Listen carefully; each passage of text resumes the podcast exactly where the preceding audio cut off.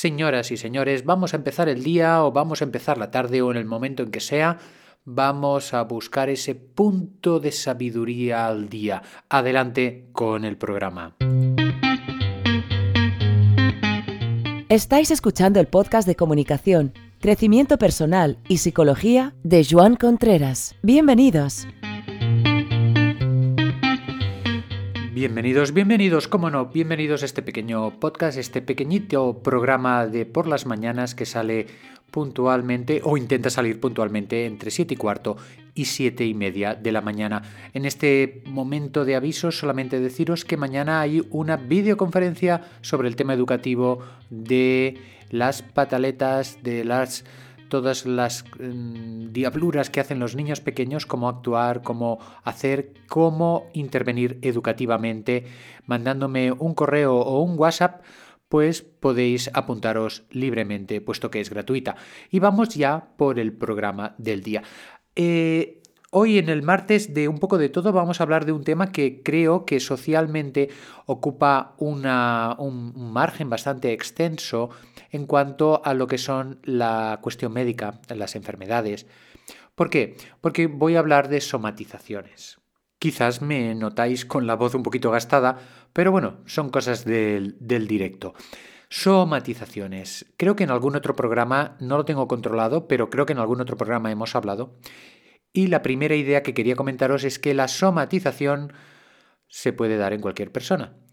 Es decir, es cuando la cuestión psicológica afecta a la salud de nuestro cuerpo. Entonces, puede pasarle a cualquiera.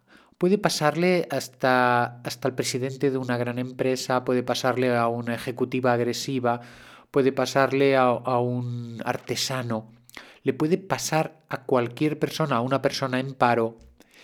Fijaros que desde mi punto de vista la somatización lo podríamos ver de varias maneras y una de ellas es que es el fracaso del cuerpo emocional para poder gestionar las emociones en la personalidad y estas emociones que tienen una carga energética no solamente afectan a dicha personalidad o a dicha conciencia, sino que pasan al cuerpo físico.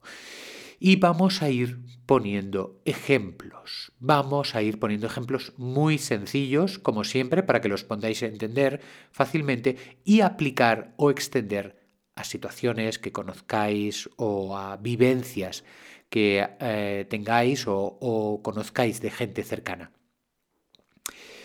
Para mí, la energía de la emoción al pasar al cuerpo, esto significa que, por ejemplo, un hombre, ¿no? Un hombre y su padre, que los dos son adultos, y resulta, bueno, cuando hable del hijo, quiero decir el, el hombre adulto también, aunque sea hijo, ¿eh?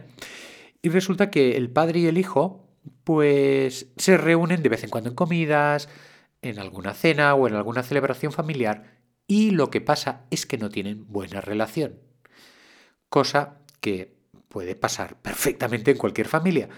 Y puede ser que lo lleve bien o puede ser que el hijo, pero que es adulto, quiero decir, que este hijo no se atreva a decirle todo lo que piensa o que no quiera llevarle la contraria o que pasen por, ya sea por ser educado, se guarda la rabia que tiene o por miedo no dice todo lo que le llegaría a decir o por tradición o vete tú a saber. Y entonces esa persona vemos que es como si le metiéramos a un cable de dos, 220 voltios, como si le metiéramos una corriente de 380. Es decir, que por los cables emocionales que tenemos está pasando una presión, una intensidad un voltaje, mejor dicho, que va mucho más allá de lo que puede resistir. Y cada vez que el hijo va a casa del padre a celebrar algo, esos 380 voltios suben y arriba y abajo y hacia la derecha y hacia la izquierda. ¿Y qué pasa? Pues que cada vez que se reúnen, este, esta persona tiene mala digestión o que se encuentra cuando sale con dolor de cabeza y tiene que irse antes, o que a lo mejor eh, antes de la comida o antes de la cena ya empieza a tener ardores de estómago, dolores de espalda o incluso le puede llegar a salir un eczema en la piel. Esto es de lo más curioso porque fijaros que es una idea totalmente a partir de la, de la, del primer cuarto del siglo XX, a partir de los estudios de Freud, empezaron a relacionar que esas emociones pudieran causar un efecto biológico en nuestro organismo. Fijaros que ahora es lo más normal, es algo que ya la gente tiene asumido y que los médicos evidentemente lo manejan en la clínica del día a día, porque pasa. Pasa y es algo que es muy, muy interesante para estudiar desde nuestro punto de vista y luego un poquito más complicado para hacer frente. Cuando tenemos un conflicto que se llama psicosomático, es decir, psicomente, soma, cuerpo, se relacionan los dos, lo primero que creo que es conveniente hacer es pues asegurarnos de que es algo psicosomático, es decir, que realmente es algo que puede venir de las emociones, cosa que a veces cuesta de demostrar, pero que no tiene una causa orgánica, porque es que si no, estaremos mezclando mucho las cosas. Y la idea es que a lo mejor eh, voy a terapia y necesito un medicamento. Entonces, esto no, no sería correcto. ¿eh? eh muchas veces los propios médicos son los que nos dicen, lo que nos, los que nos dicen que el tema va por ahí. ¿Por qué? Porque los médicos tienen una experiencia, tienen una formación y muchas veces ya te dicen, oh, esto puede ser psicosomático. Luego te recetan el medicamento, no, no suelen derivar, a veces sí que derivan a terapia, otras veces no, pero por lo menos te lo dicen que ya es mucho.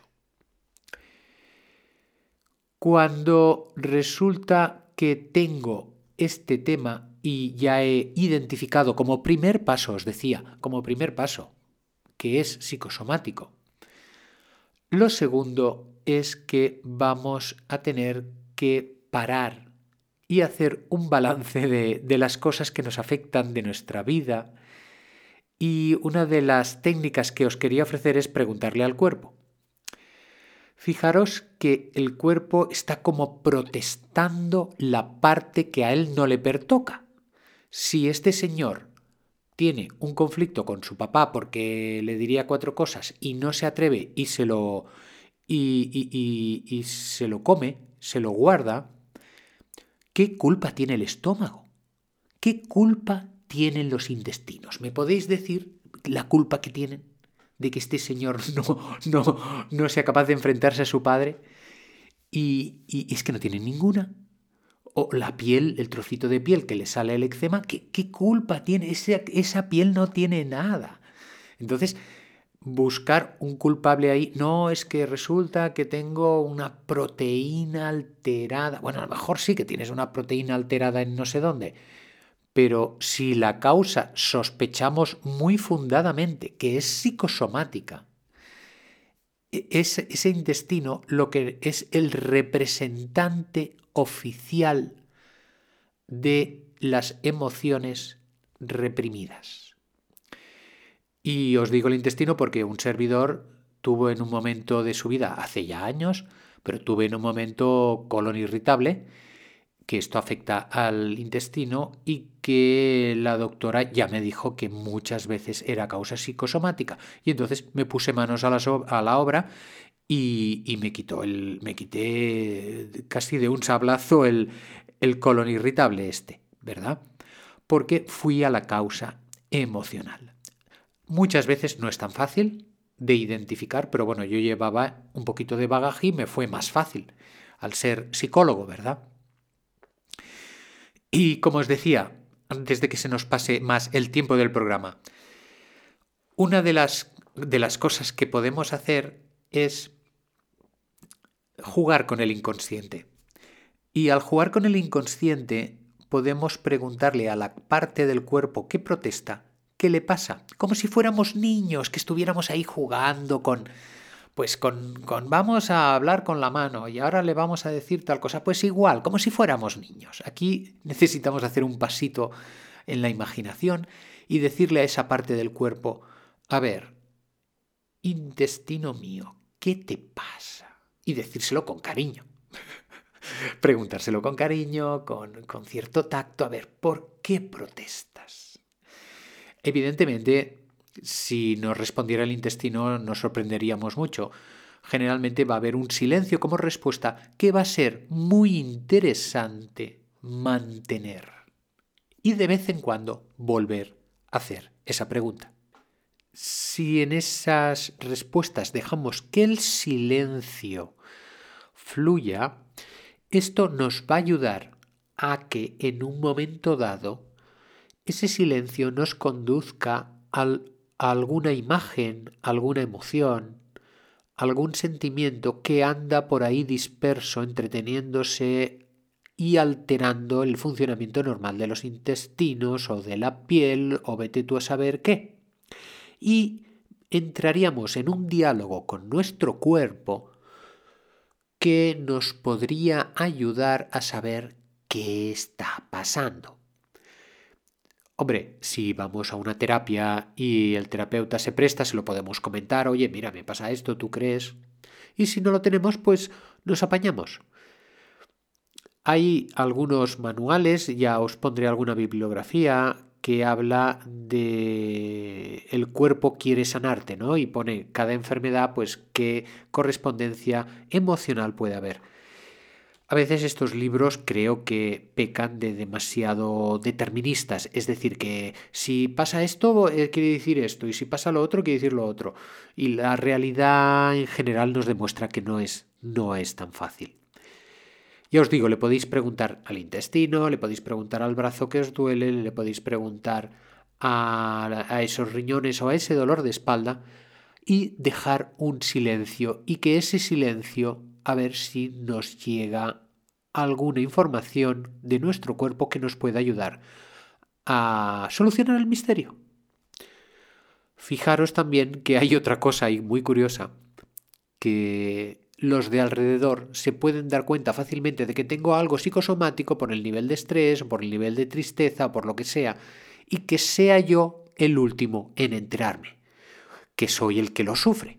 Y esto a veces también pasa. Por tanto, el diálogo con nosotros mismos de una forma sana, sin, sin dar demasiadas vueltas, intentarnos escuchar y el intentar tener esos momentos de tranquilidad y de sosiego son muy importantes, ya sea en caso de, de alguna enfermedad psicosomática o ya sea simplemente para poder aprender a relajarnos.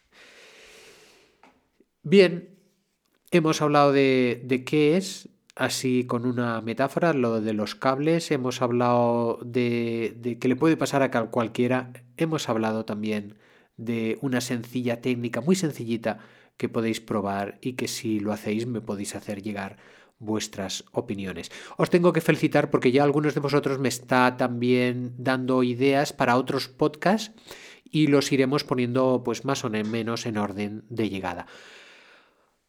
Haceros suscriptores si es vuestro deseo y compartid el programa si os ha parecido interesante que le pueda ayudar a alguien, pues que tenga algo psicosomático en este caso, ¿verdad?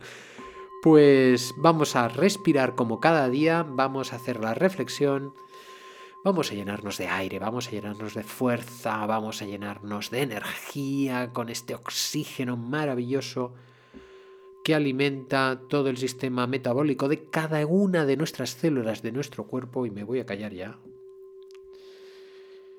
Que a veces me embalo. Respiramos.